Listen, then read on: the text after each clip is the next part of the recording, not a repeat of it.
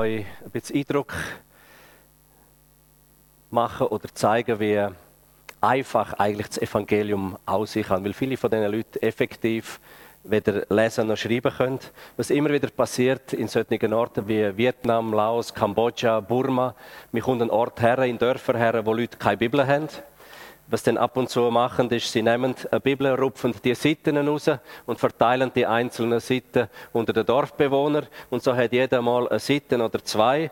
Die, die lesen können, lesen dann das den anderen vor und die anderen tun sich verinnerlichen. Und das Schöne am Ganzen ist, das, was sie verstanden haben, das setzen sie um und dementsprechend erleben sie eben, wie Gott zu seinem Wort steht. Das heißt ja, im Markus Kapitel 16, Vers 20. Sie aber gingen überall hin und verkündeten das Evangelium. Der Herr wirkte mit und bekräftigte das Wort durch die Zeichen, die die Verkündigung begleiteten. Also das Wort Gottes, das verkündigt wird, wird schlussendlich immer auch begleitet werden von Zeichen und von Wunder. Und das ist ja so etwas völlig Normales dort. Und sie rechnen mit dem und dementsprechend erleben sie auch. Ein Wort, eine Bibelstelle möchte ich euch heute Morgen weitergeben, wo äh, so eine kleine, natürlich im Vergleich zu dort, eine kleine Erweckung in meiner eigenen Familie ausgelöst hat im Engadin. Ich bin der Erste, der zum Glauben gekommen ist in der ganzen weiten Verwandtschaft, väterlicher und mütterlicher Sitz und bin so der Exot gewesen. Und passiert ist es eigentlich folgendermaßen. Vor 22 Jahren in Chur oben in der Rekrutenschule im Rheinland sind wir da am Umroppen und sind äh, eigentlich müde gewesen, wo der Leutnant gesagt hat, so, jetzt es einen Feldgottesdienst. Und wir haben uns gefreut, in den Feldgottesdienst zu gehen und hinten reinzusitzen und dort einfach ein bisschen ausruhen, vielleicht ein bisschen schlafen und äh, warten, bis das wieder vorbei ist, weil wir schon früh aus dem Bett raus sind. Und nachdem, dass der Feldprediger predigt hat, ich weiß bis heute, habe ich vergessen, was er gesagt hat. Es ist wahrscheinlich auch gut gewesen, was er gesagt hat. Wir haben es aber nicht mitgekriegt. Aber am Schluss sagt der Leutnant so, und jetzt hat es noch Gruppe von der Gideon Chur da, die sind da, um euch Neue Testament zu verteilen. Wer so eine haben will, soll eins nehmen und die anderen sollen einfach die Leute sich vorbeigehen lassen. Und in dem Moment hat es in meinem Herzen einfach gemacht, nimm so eine Bibel, die brauchst du. Aber in meinem Kopf hat es geheißen, in der Rekrutenschule liest man alles andere, aber sicher nicht die Bibel. Und in meinem Herzen gemacht, nimm so eine, die brauchst du. Und in meinem Kopf ist gesagt, um, kein, um, um also auf alle Fälle nimmst du so eine nicht. Was sollen auch die anderen von dir denken? Und so kommen die näher und näher. Ein paar ganz wenige haben so eine Bibel genommen. Und in meinem Herz hat es einfach geschlagen, weil ich gewusst, ich brauche so eine Bibel. Ich habe nicht genau gewusst, wieso, aber in meinem Buch und meinem Herzen ist es immer nervöser geworden. Und dann, Gott sei Dank, sagt der neben mir, einer von Zug, von euch, hat er geheißen. Heißt hoffentlich immer noch so. Der sagt, geben Sie mir so eine, ich habe eine Großmutter, die hat, ich kann so etwas schon brauchen. Und das ist die Lösung. Sie haben gesagt, Sie haben auch eine Großmutter, die haben Sie mir auch so eine. Und so habe ich so eine genommen, in den Kämpfer oben reingesteckt, habe versucht zu lesen, habe nicht viel verstanden, haben sie die äh, bei mir die aufs Bücher gestellt, geleitet und haben sie dort auch vergessen. Bin Monate später auf England in Sprachschule abgeflogen, habe meine sieben Sachen am Tag vorher gepackt in so einer Eishockey-Tasche. Hinter mir war ein Pulli, drehe mich mit Schwung um, den Pulli zu holen, schlage mit dem Ellbogen an das Büchergestell und dann geht mir die Gideon-Bibel oben ab in die Taschen rein, die ich schon lange vergessen habe. Und ich bin so, ich bin so religiös und so abergläubisch erzogen worden. Ich habe nicht gewusst, ist es ein gutes Zeichen oder ein schlechtes Zeichen. Ich habe gedacht, es ist auf alle Fälle ein Zeichen, nimm sie mit mit dir und äh, wer weiß, vielleicht kommt schlechte Zeit und ich kann sagen, Gott sei Dank sind die schlechten Zeiten in dem England gekommen, weil die meisten Menschen kommen durch schlechte Zeiten zum Glauben. Ich habe vor ein paar Wochen bei uns in der Gemeindeleitung, habe ich gesagt, Leute, jetzt fangen wir an zu beten, dass schlechte Zeiten und Krisen in das Leben der Menschen kommen, wo wir schon lange für sie beten und sie wollen sich ums Verroden nicht bekehren. Sie wollen irgendwie nicht verstehen, dass sie Heil und Heilung und Wiederherstellung brauchen mit dem Jesus, dass sie müssen ihre Leben errettet haben, sonst gehen sie verloren. Sie wollen es schlichtweg nicht begreifen. Jetzt tun wir unsere Taktik ändern. Wir fangen an zu beten für, für Krisen in ihrem Leben, dass ihre, ihre, ihre Karten häuslich geschüttelt und gerüttelt werden, das Zeug zusammengeht und dann sollen sie sich nach Jesus ausstrecken. Wir beten nur, dass Krisen so sind, dass sie schlussendlich zu Jesus finden. Nicht, dass sie zerstört werden in der Krise. Und ich kann dir sagen, du, eine Woche später hat es angefangen, Krisen da und dort und dort und da. Und eine Krise nach der anderen ist aufgebrochen, ist mir schon fast nicht mehr wohl gewesen, dass die Gebete so schnell erhört werden. Aber wenn die Gebete Leute dort herbringen, dass sie kapitulieren, dass sie mit ihren Herzen demütig werden und sich irgendwie nach Jesus ausstrecken, dann ist er der Erste, der seine durchbohrte Hand diesen Leuten entgegenstreckt und sie wären zum Glauben gekommen. Wir haben jetzt eine Gemeinde oben, wo ich seit viereinhalb Jahren Leiter vor viereinhalb Jahren gegründet haben. Dort kommen äh, so tröpfchenweise Leute zum Glauben. Es ist eben noch nicht Erweckungsgebiet, aber immer wenn ich in diesem Erweckungsgebiet bin, sagt mir Jesus, bereitet euch vor, weil die Zeit kommt, wie sie dort ist, bereitet euch vor, denn die Leute auch aufzufangen, wenn sie dann auch kommen und ihnen Antworten zu geben, wenn sie kommen. Und so kommen die tröpfchenweise die Leute zum Glauben. Wir bereiten uns so langsam darauf vor und sind gespannt, was Gott so tut. Auf jeden Fall zurück da die, ähm, vor über 20 Jahren, nach England. Äh, eben, wie gesagt, Gott sei Dank sind die schlechten Zeiten gekommen. Äh, ich habe gedacht, in den schlechten Zeiten, was machst du? musst unbedingt eine Schweizerin kennenlernen. Ich habe gewusst, am Freitagabend von 5 bis 6 sind sie am Waschen in der öffentlichen Wäscherei. Da bin ich auch mein Zeug waschen dorthin. Und so habe ich dann so eine flotte Schweizerin kennengelernt die hat, mich, hat mir dann Gott sei Dank äh, kurz darauf aber schon wieder einen Korb gegeben, weil sie am nächsten Morgen habe ich mit ihr abgemacht im Queen's Park, nachdem wir uns ab, äh, so getroffen haben und ich hatte so Schmetterling im Bauch gehabt, weißt, ich habe die ganze Nacht nicht geschlafen und von weitem habe ich schon gesehen, Halleluja, dort ist sie. Nein, das habe ich nicht gesagt, Halleluja dort, aber der hat gesagt, dort bin ich auch nicht gläubig da bin ich zu einer über und habe gesagt, jetzt zieht so einen Stein und was, was ist ja los mit dir? Und sagt sie, du weißt, ich habe die Feinde in der Schweiz einen Freund und den möchte ich nicht enttäuschen und äh, mit uns ist gerade wieder fertig. Naja, auf alle Fälle bin ich vom siebten Himmel wieder auf Ground Zero abgekommen und, und es hat einfach wehgetan. Und zum ersten Mal in meinem Leben habe ich so eine, Wulle, so eine Wut gegen Gott gekriegt, die ich noch gar nicht kennt habe. Ich habe gesagt, die Religionslehrerin und mein Vater und der Priester und all das Zeugs, das ist auf jeden Fall nichts wert. Du bist nicht der Gott, der mich liebt, du bist nicht der Gott, der mir hilft. Auf jeden Fall geht alles neben dran vorbei und ich entscheide mich heute für dich oder gegen dich. Dann ist mir die in den Sinn gekommen, die Bibel, die Gideon-Bibel, die sie mir mitgegeben haben, da im Militär. Und dann habe ich gesagt, die haben doch gesagt, das sei dein Wort und dass du durch dein Wort redest. Jetzt gehe ich heim zu meiner Familie, sitze auf das Bett her, nehme dein Wort, tu meine Augen schliessen und dann sagst du mir eine Antwort auf eine Frage. Meine Frage ist, wer liebt mich und wieso werde ich ständig züchtigt? Mein Leben kommt als eine einzige Zucht vor, habe ich meinem Minderwert, in meinem Selbstmitleid gesagt, weil jedes Mal, wo ein Traum knapp in Erfüllung gegangen ist, ist er wieder verplatzt. Da bin ich gesehen und habe gesagt, wenn du mir sagst, wieso und wer mich liebt und wieso ich ständig züchtigt werde, ich verspreche dir, ich glaube dir. Da bin ich hergesessen dort bei dieser Familie, die haben die Gideon-Bibel genommen und die Augen zu, du es nicht besser gewusst wie, haben sie aufgetan mein Finger ist bei Hebräer Kapitel 12, Vers 6 ist er stecken geblieben und dort ist gestanden, jeden, den der Vater liebt, den züchtigt er. Und dann habe ich gewusst, es gibt einen Gott. Aber dann habe ich gesagt, ich weiß, es gibt dich. Danke, du hast, dir gezeigt, hast mir gezeigt, dass es dich gibt, aber ich weiß noch nicht, bist du Allah, bist du Buddha, bist du weisse Kuh, bist du Jesus, wer bist du? Schick mir jemand über den Weg und mir von dir erzählt. Und Gott sei Dank, zwei Tage später bin ich in einem Pub gesehen, bin mit dem Heinz dort drinnen, ein Studienkollege, und da kommt einer dazu, der, äh, der, der Jörg, der schafft übrigens heute auch unter den verfolgten Christen, interessanterweise. Und der, der dazu kommt, sagt, du, ich muss geschwind zur Toilette, ich komme dann wieder zu euch. Und dann geht er zur Toilette und der Heinz sagt zu mir, uh, den kenne ich. Das ist der Ex von meiner Schwester. Ich sage dir, der erzählt immer von Gott und immer von der Bibel, aber wenn er anfängt, lass ihn einfach reden. Du ihn ja nicht fragen, es dauert meistens etwa zehn Minuten, dann hört er von allein wieder auf. Und dann kommt der Heinz zurück, ah, der Jörg kommt zurück, ich muss mit dem. Dann kommt der Jörg zurück und der Heinz muss zur Toilette und sagt, das ist interessant, ich habe gehört, du liest in der Bibel und du kennst Gott. Erzähl mir, wie kann ich den kennenlernen? Und das ist ein richtiger Evangelist. In zwei Minuten hat er mir gesagt, wie der Weg in den Himmel aussieht. Er hat gesagt, weißt, erstens musst du wissen, du bist ein Sünder.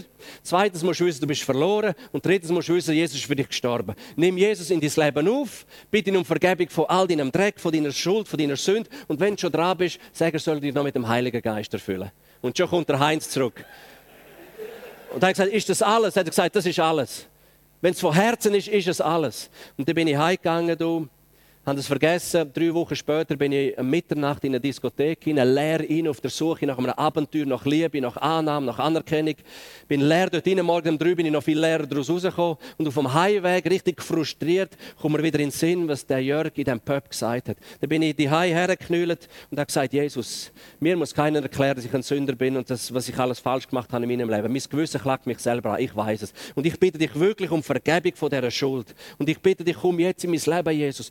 Füll mich du mit deinem Heiligen Geist, hat der andere noch gesagt. Und in dem Moment habe ich gespürt, wie ein warmer elektrischer Strom da oben reinkommt, durch, die Füße, durch meinen Körper durch, zu den Füßen raus. Bin eingeschlafen und am nächsten Tag erwacht. Zum ersten Mal in meinem Leben mit einem Frieden, tiefst innen, ein Frieden, der noch nie da war.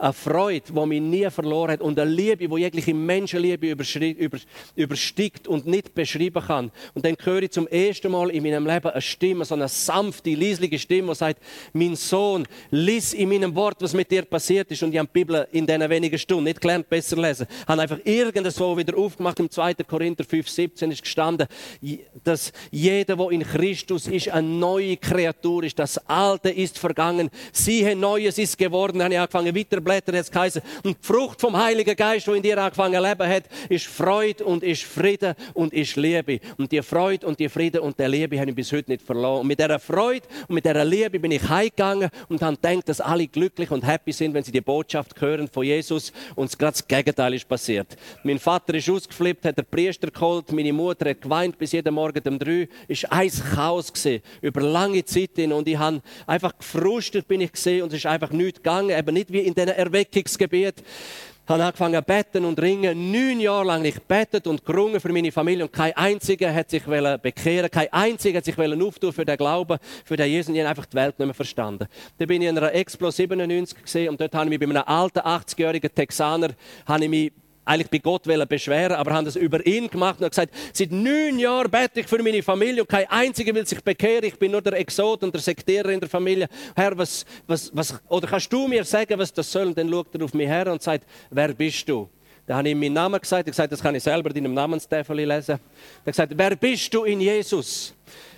Und ich weiß nicht wie, ich habe das vorher noch nie begriffen, aber in dem Moment sage ich, ich bin ein König in Jesus. Und dann sagt und wieso verhaltest du dich wie ein Bettler? Ein König regiert durch Gesetzgebigkeiten, die ihm von Gott gegeben worden sind. Und du verhaltest dich wie ein Bettler, der unter Bruck lebt und fährst an von betteln und winseln vor Gott. Fang an von Gott Danke sagen, was in Apostelgeschichte Kapitel 16, Vers 31 steht, heißt, sie aber sprachen, glaube an den Herrn Jesus und du wirst errettet werden, du und dein Haus. Jetzt gehst heim und sprichst dir das lebendige Wort über deine Familie aus, fast auch von Gott Danke sagen, dass genau das in deiner Familie passiert, weil der Herr hat das schon verheißen und was der Herr verheißt und bestellt, das wird auch eintreffen, das wird auch geschehen und passieren. Dann hat gesagt, langt das. Er hat gesagt, wenn du im Herzen glaubst, wenn du einfach verstehst, dass du ein König in Jesus bist, dass das Wort Gottes wie ein Zepter ist, wo du darfst gehen, gehen regieren und aussprechen, im Herzen glauben und mit dem Munde bekennen, was in äh, Markus 11, 24 steht, dann wirst du mit der Zeit einfach sehen, dass das, was du gesät hast, anfängt Frucht Frucht bringen, es wird einfach wachsen und du dich von diesen Früchten ernähren. Dann bin ich gegangen und zweieinhalb Monate später ist etwas sehr Spezielles passiert.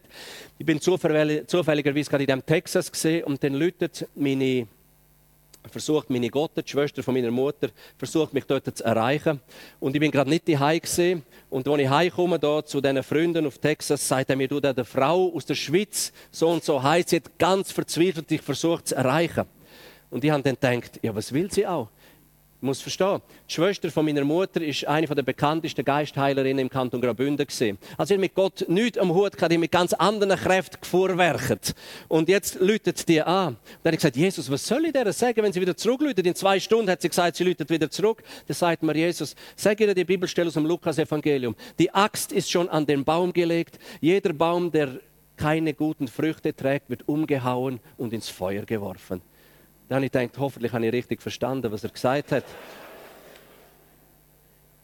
Und dann hat sie angelötet und hat gesagt, Sascha, ich bin vor zwei Wochen beim Arzt gesehen und der Arzt hat gesagt, ich habe Krebs im Endstadium und ich habe wie geschockt, ich habe das von mir gewissen, habe das gar nicht glauben. Und eines Nachts, vor zwei Tagen, bin ich im Bett gesehen und dann kommt mir das nochmal in den Sinn, dass ich nur noch wenige Tage oder Wochen zu leben habe.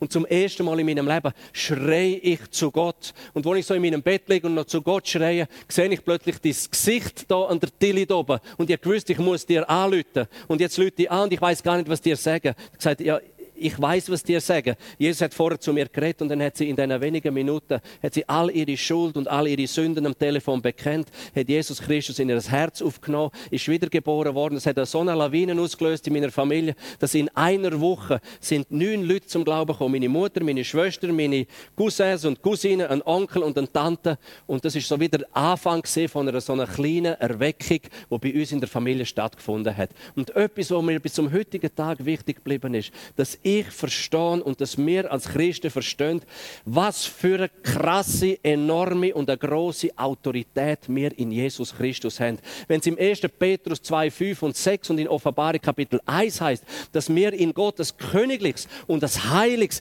Priestertum sind, dann ist das so. Wenn Jesus uns anschaut, dann sieht er in dir einen König und eine Königin. Wenn Jesus dir in die Augen schaut, sieht er in dir einen Priester und eine Priesterin. Und Priester und Priesterinnen sind berufen, immer wieder zu Gott zu kommen, vor ihm Fürbitte zu machen für die Anliegen der Menschen, der Freunde, der Verwandten, der Bekannten, der Männer, die noch nicht im Glauben sind, den Kindern, die noch nicht im Glauben sind, einzustehen und in dieser Gegenwart von dem Gott sein, ihn anzubeten, ihn zu preisen, ihm die Nöte auch vor ihn zu bringen und aus seiner Gegenwart wie ein König in die Welt rauszugehen, zu regieren. Und zwar nicht irgendwas wie mit Gefühl regieren, sondern mit dem Wort Gottes regieren. Das Wort Gottes aussprechen über sie, bis es anfängt, anfängt äh, formen und, und, äh, und, und eben bis, der Fleisch, bis das Fleisch und der Knochen kommt und man fängt davon sehen, dass die Worte, die man für sie betet, anfangen Kraft haben und dass eine Auswirkung da drin hineinkommt. Ich habe vor zwei Wochen an einem Anlass habe ich der äh, Reinhard Bonke dürfen etwas fragen und gesagt, Reinhard, wie lebst du mit dem Heiligen Geist zusammen? Das interessiert mich. Und er hat gesagt, meine Beziehung zum Heiligen Geist ist eine ganz intime wenn ich in Afrika auf die Bühne trete, dann bitte ich nie, Heiliger Geist, sei du mit mir. Dann bitte ich nie, Herr, mach bitte den Himmel auf, weil ich weiß, der Heilige Geist ist mit mir und der Heilige Geist ist mit mir und wo der Heilige Geist mit mir ist, ist der Himmel schon offen und der Heilige Geist wird mir helfen und er wird wirken. Und wahrhaftig, es heißt in Johannes Kapitel 14, Vers 16, und der Vater wird euch an meiner Stelle einen anderen Helfer geben, der für immer bei euch sein wird. Bruder und Schwester, für immer heißt 24 Stunden im Tag, sieben Tage die Woche ist er bei dir. Stell dir vor, wenn wir das begreifen, dass wir mit Jesus Christus, 1. Korinther 6, 17, eins gemacht sind, wer dem Herrn anhängt, ist ein Geist mit ihm. Dass der Heilige Geist Tag für Tag mit uns ist, müssen wir nicht mit Minderwert und mit gesenktem Haupt durchs Leben laufen. Denn wissen wir, dass wir als Könige gesalbt sind, genau das zu tun, was der Heilige Geist uns auftreibt. Dann wissen wir, dass wir ganz genau dazu berufen berufen sind, in der Fußstapfen, in der vorbereiteten Werk von Jesus Christus zu laufen und schlussendlich nur noch pflücken können, was der Herr im Geist schon lange bei sich oben vorbereitet hat. Das heißt da in Vers 17, es wird euch der den Geist, der, er wird euch den Geist der Wahrheit geben. Wie viel Mal bin ich verzweifelt als Pastor, als Leiter und als Evangelist irgendwo unterwegs und sage, Herr, ich habe kein blasser Schimmer, was ich sagen soll. Und dann fährt der Heilige Geist einfach zeigen, was als nächstes dran ist. Und du darfst einfach im Vertrauen nachfolgen und plötzlich nochmal noch staunen, was aus dem Ganzen rausgekommen ist. Aus dem Prozent, das du gehst, hat er angefangen, die 99 anderen komplettieren und hat angefangen, sich selber zu verherrlichen. Durch den kleinen Gehorsam. Denn Vers 18 heißt, ich werde euch nicht als hilflose Weisen zurücklassen. Ich komme zu euch. Ja, wir sind kein Weise, er ist bei dir, er ist bei mir. Das, das finde ich so genial, das finde ich also fantastisch. Und ich muss auch sagen, in der Offenbarung Geist können wir wirklich lesen, wie der Johannes auf Patmos war und dort in seiner Schwierigkeit, in seiner Not oder in seiner Depression zu Gott geschrauen hat. Und dann ist ihm der auferstandene Christus begegnet. Und das ist mir so eingefahren, wenn ich zum ersten Mal begriffen habe, dass nicht der historische Jesus mit mir unterwegs ist, der vor 2000 Jahren gelebt hat, sondern der auferstandene Christus ist mit mir unterwegs. Der majestätische Christus, den wir vorher hier angebetet haben. Und dann kommt so ein Gefühl von Kühnheit und von Mut und von Kraft in mir auf und dann weiß ich, hey, mit dem Herrn ist alles möglich. Dann weiß ich, dass der, der in mir wohnt, ist stärker als der, der in der Welt ist. Dann weiß ich, dass der, der versucht, Menschen von sich, von Jesus fernzuhalten, der, der versucht, Menschen zu verblenden und zu verstocken, der hat einfach keine Kraft, weil im Kolosserbrief heißt, er ist entwaffnet worden. Christus hat ihm am Kreuz alle Waffen weggenommen. Das ist wie ein zahnloser Tiger, ein zahnloser Leu, der versucht, im Zeug umzubringen brüllen und die Leute oder, oder, äh, zu beeinflussen oder zu, be oder zu einzuschüchtern. Aber eigentlich hat er nicht viel zu machen als nur eine große Show. Und da muss ich sagen, wenn wir begreifen, wer wir in Jesus sind, da ist eine gewaltige Kraft darum. Dann heißt im Vers 26, der Helfer, der Heilige Geist, den der Vater in meinem Namen senden wird, wird euch alles weitere lehren. Ich bete immer wieder, Jesus, mach mir Toren und Augen auf, dass ich sehen, wie du tust, dass ich höre, was du sagst und einfach gehorsam kann hinten nachlaufen. Zum Abschließen möchte ich sagen, ich bin vor einiger Zeit noch im Iran unterwegs gewesen. Zurzeit ist es gerade schwierig, weil viele Leute, von denen wir zusammen geschafft haben, die sind im Gefängnis, die sind innerhalb letzten Weihnachten, innerhalb von zwei Stunden, alle 70 Stück sind sie verhaftet worden und da ist es jetzt schwierig, in das Land hineinzugehen. Aber das letzte Mal, als ich dort war, und du erlebst dort wirklich Zeichen und Wunder in einem enormsten Ausmaß. Eben der Himmel ist einfach noch viel offener als einfach der so offen ist. Wir sind dort gesehen und haben uns einfach sagen, Jesus, wieso? Was ist der Schlüssel, dass die Leute so eine gewaltige Erweckung haben? Und drei Tage und drei Nächte habe ich Gott gefragt, Herr, was ist der Schlüssel oder einer von diesen Schlüsseln von dieser Erweckung, die in dem Land passiert? In der dritten Nacht, vom Mittwoch auf Donnerstag Morgen um drei, weckt mich Jesus und sagt, Sascha, schlag Johannes 17 auf. Johannes 17, ich bin so verschlafen gesehen, so schlaftrunken gesehen, dass ich nicht gewusst habe, was in Johannes 17 steht. Dann habe ich angefangen zu lesen in Johannes 17 und zum ersten Mal fällt mir etwas sehr Spezielles auf. Ein leidenschaftliches Gebet, wo Jesus gesprochen hat. Viermal sagt Jesus, Vater, ich bitte dich, dass die Gläubigen untereinander eins sind. Dass die Gläubigen untereinander in einer Qualität eins sind, wie du und ich miteinander Einheit pflegen. Und zweimal verheißt er, damit die Welt erkennt, du hast den Retter gesandt. Mit anderen Worten, wenn der Lieb Christi, wenn zwei oder drei unter uns eins werden, für Sachen anfangen beten, dann knackt es etwas im geistlichen Raum und dann fangen Menschen, die vorher verblendet sind für das Evangelium, fangen an, eine geistige Sicht, das geistiges Gehör kriegen und fängt an von Sachen schmecken, von dieser Wahrheit, die da ist und existiert und wie ein gutes Parfüm unter uns ist. Ich bin dort und gesagt, ist das alles? Ist das, ist das wirklich so, Jesus? Und dann hat er angefangen weiterzureden zu dieser Einheit. Ich kann jetzt nicht näher darauf hineinkommen. Aber als ich heimgekommen bin, habe ich einem Freund von uns in der Gemeindeleitung gesagt, der auch René heisst, habe ich gesagt, René, ich habe im Iran etwas begriffen wenn sich Christen anfangen eins machen, dann kommt der Geist von der Erweckung dazu. Dann passiert überall Erweckliches, wo sich Christen in deinem in Namen Jesus Christus eins machen. Aber in einer Qualitätseinheit muss es sein. Dann habe ich gesagt, im Iran habe ich gesehen, dass Tausende von Menschen durch Träume zum Glauben an Jesus Christus kommen. Und ich kann schlichtweg nicht akzeptieren und glauben, dass das für Muslime allein reserviert sein sollte. Ich habe gesagt, René, in Matthäus Kapitel 18, Vers 19 steht, wenn zwei oder drei auf dieser Welt eins werden, worum sie bitten, dürfen dürfen sie bitten in irgendeiner Sache und der Vater im Himmel wird hören und ihnen geben, worum sie gebeten haben. Das heißt, in irgendeiner Sache. Ich Röne, ich habe nicht irgendeine Sache, ich habe etwas ganz Spezifisches. Ich will mich mit dir eins machen, aber nur wenn du der Glaube hast, dich mit mir eins zu machen. Ich will glauben, dass in unseren Dörfern und in unseren Nachbardörfern Menschen anfangen Begegnungen mit dem auferstandenen Christus anfangen wie es die Menschen im Iran und in anderen muslimischen Ländern haben. Bist du bereit, für mich, mit mir dich eins zu machen und dafür zu glauben? Ich gesagt, Sascha, ich bin bereit. Zeit. Dann haben wir gebetet im Glauben, in der Hoffnung und im Vertrauen und ehrlich gesagt, dann denkt, vielleicht in zwei, drei oder in zehn Jahren sehen wir dann vielleicht mal die Früchte oder die Auswirkungen von dem Ganzen.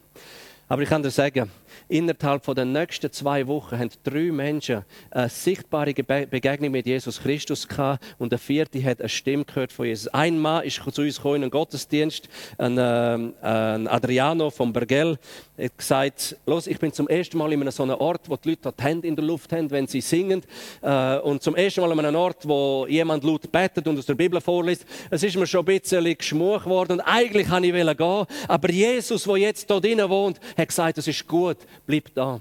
Darf ich dir meine Geschichte erzählen? Hat er gesagt. Ich gesagt, du unbedingt, erzähl mir deine Geschichte, was ist passiert? Er hat gesagt, weißt, ich bin als Hauswart in einer Schule am Arbeiten. Und ich habe so unter Depressionen und Angstzuständen gelitten. Ich bin auf dem Dach vom Haus gestanden und ich wollte oben runterkumpen. Und da sind die Lehrer und die Schüler da unten gesehen und haben auf und auf gerufen und gesagt, mach's nicht, kump nicht. Und irgendwie bin ich oben runtergekommen und habe gedacht, ja, das ist gut, ich kumpe nicht, aber ich tue mich in Psyche einliefern lassen, weil ich tue mir ja vielleicht noch etwas an und was ist denn mit meiner Familie, die das ganze Leid tragen muss. Dann hat er gesagt, dann bin ich in der Psyche gewesen, bin in dem Zimmer gewesen, bin aufs Bett hergesessen Vier Wochen vorher ist meine Mama gestorben und da bin ich auf das Bett hergesessen und bin eingeschlafen und einen Traum gehabt. Und in diesem Traum kommt meine Mutter und küsst mir links und rechts auf die Backen. Und als ich aufwache, merke ich, das ist nur ein Traum.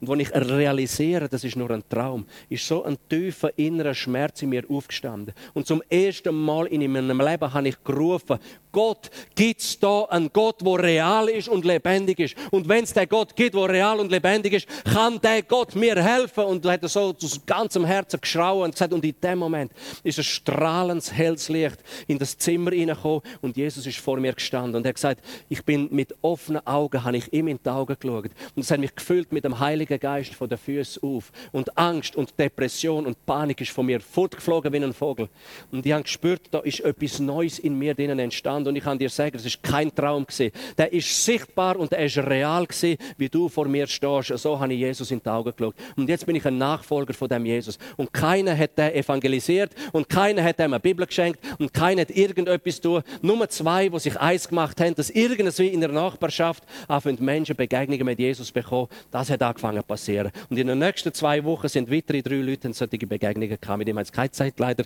das zu erzählen. Aber ähm, einfach zum zeigen. Mach dich ein eins, irgendwo, äh, wenn du Erweckung brauchst in deiner Familie, in deiner Ehe, in deinem persönlichen Glaubensleben, mach dich mit jemandem eins und fang an zu evangelisieren. Und der Schluss möchte ich Folgendes sagen. Äh, sorry, dass ich so schnell rede, aber äh, noch die letzten Minuten und dann ist, ist fertig. Aber ich bin vor zwei Wochen bin ich in der Ferien gesehen und ich bin frustriert in die Ferien gegangen, weil wir für ähm, fünfjähriger Bub von einer gläubigen Familie gebetet haben. Der kleine Bub hat Krebs gehabt und ist nicht gesund worden. Und der kleine Bub stirbt. Eigentlich das einzige Wunder im Ganzen ist, dass er bis zum Schluss keine Schmerzen gehabt hat. Aber ich bin echt frustriert und knickt weil ich bete seit Jahren die Missionsbefehle. Herr, ich will die Kranken heil machen. Ich will sehen, wie Aussätzige rein werden. Ich will Dämonen austreiben, weil sie die Menschen knechten. Und ich will aber auch sehen, wie Tote zurück ins Leben kommen. Und ich habe in verschiedenen Leichenhallen für Menschen gebetet, die gestorben sind. Sie sind nicht zurückgekommen. Und ich bin so frustriert in die Ferien gegangen, bin auf den Liegestuhl hergesessen, haben mir den iPod in die Ohren gesteckt und habe gesagt, so jetzt nur noch Lobpreismusik und irgendwie etwas anderes zum Abschalten. Und irgendwann so am zweiten Tag sagt meine Mutter, Sascha, hat der dort Flügel an, äh, nein, hat der dort einen Schnorchel an? Und ich habe es nicht richtig gehört, sie tippt mich nochmal an, hat der dort, der Kleine, einen Schnorchel an? Und dann war im Pool drin ein siebenjähriger Bub mit Kopf unter Wasser und ist so im Wasser getrieben. Und ich schaue rüber und sage, er hat keinen Schnorchel an. Aber wie sie es machen, die Kleinen, sie versuchen zum Teil zu probieren, wie lange sie den Kopf unter Wasser haben und wie lange sie ein bisschen den Schnuff anhalten. Aber so ein Kleiner, der hält es nicht länger als 15, 20 Sekunden aus die schauen über und da war eine Frau dort, ich rufe deren über und gesagt, gang über zu dem, tipp den mal an, ob alles in Ordnung ist. Sie geht über und tippt an und das war nichts mehr in Ordnung. Dann bin ich ins Wasser reingekumpelt, mit iPod und allem und habe den rausgefischt. Der war schon blau-grau angelaufen. Es ist aus allen Löchern Schaum rausgekommen, die Augen sind vertrüllt, es war erbrochen, der Stuhl ist schon gegangen. Dann habe den rausgetragen, ein Land dort, habe angefangen, versuchen wiederzubeleben. Ist einfach nichts gekommen. Und dann haben wir angefangen zu beten und plötzlich war der ganze Pool im Bett, das ganze, der ganze Bezirk, all, all die Leute Leute dort auf den Liegestuhl sind im Bett. Die Ungläubigen haben betet, alle haben betet. Wenn es ums Leben geht, dann können die Ungläubigen anfangen beten. Die grössten Atheisten können anfangen beten. Am Abend vorher hat der Geist Gottes uns aufs Herz gelegt, wir sollen beten, dass kein Unfall passiert bei dem, in dem Ort, wo wir sind. Und wir haben uns zusammen eine halbe Stunde lang beten und am nächsten Tag passiert der Unfall. Und als ich so versuche, den wieder zurück ins Leben zu kriegen, ist es nicht gegangen. Ich versucht, da wieder zu beleben, habe das Zeug ein bisschen auf die Seite getan. Und schon steht eine Ärztin dort und sagt, I am a doctor, ich bin eine Ärztin, lass mich machen. Dann ist sie dort und sie fährt den an versuchen, wieder an beleben. Und plötzlich merke ich einfach, wie der Heilige Geist auf mich kommt. Und ich von dem Kleinen an Hände auflegen und sage, und im Namen Jesus Christus, ich befehle, dass der Geist vom Tod von dem Kleinen weicht. Ich sage im Namen Jesus, du verstehst Kraft Jesus Christus soll jetzt vom Thron Gottes in dich hineinfließen und ich befehle dir, komm zurück ins Leben. Und in dem Moment fährt er wieder an, an schnaufen ist noch 20 Minuten lang bewusstlos gesehen. Die Ärztin ist und hat so da gemacht und die Mutter ist und hat, äh, ist fast in Ohnmacht gefallen. Aber zwei Tage später haben sie ihn wieder aus dem Spital entlassen und ist putzfidel gewesen, hat keine bleibenden Schäden gehabt, hat keine Folgeschäden gehabt. Und die Ärztin habe ich dann noch getroffen und der hat mir gesagt, He was drowned. Er ist vertrunken gewesen. Der ist als einer, der nicht schwimmen kann, ohne Flügel, ist er in den Pool rein, ist untergegangen, Wasser geschluckt. Dann gehen sie zuerst runter, nach einer Weile kommen sie wieder rauf, sind so und treiben. Und ich bin überzeugt, wenn nicht mehr gebetet hätten, wenn nicht andere, meine kleinen Kinder, Fünfjährige und Vierjährige, sind dort am Betten gesehen, andere sind am Betten gesehen, ohne Gebet wäre er nicht ins Leben zurückgekommen. Und nachdem ich auf dem Liegestuhl hergesessen bin, hat Jesus angefangen zu mir reden und gesagt, Sascha, verstehst du, dass er wir, meine Kinder, die Gläubigen, ihr seid die Lebensretter auf dieser Welt. Ihr seid dazu berufen, als meine Hand, als mein Maul, als meine Füße ins Wasser zu springen und die, die am Vertrinken sind, rauszuholen. Ihr seid dazu berufen, sie beim Namen zu rufen und sie zurück ins Leben zu bringen. Und ich möchte dir zum Schluss sagen, als Ermutigung, das hat nachher Jesus mir auch noch gesagt, überall, wo du schon Zeugnis gegeben hast, überall, wo du schon Berichte von Jesus erzählt hast, überall, wo du jemandem schon von Jesus erzählt hast und überall, wo du schon gebetet hast, das sind wie Rettungsring, wo du ausgeworfen hast. Viele Leute ergreifen die Rettungsring nicht, aber es werden Zeiten und Momente und Krisen in ihrem Leben kommen, wo sie am Untergehen sind. Und dann werden sie sich wieder daran erinnern, was du ihnen gesagt hast. Und dann werden die Gebete, wo du gebetet hast, anfangen greifen und sie werden die Rettungsring anfangen heben und so werden sie ein Land gezogen werden und so werden sie Christus kennenlernen und ihnen Christus und ihr Leben Christus anvertrauen. Ihr sind meine Lebensretter da auf Erde. Und ich möchte dich einfach ermutigen, das einfach, was Jesus dir aufs Herz legt, mach das einfach. Es ist vielleicht klein, es ist vielleicht wenig, aber es ist total wichtig. Und Gott wird es irgendwann und irgendwo gebrauchen, dass Menschen vor dem Tod, vor dem ewigen Tod gerettet werden. Halleluja. Amen.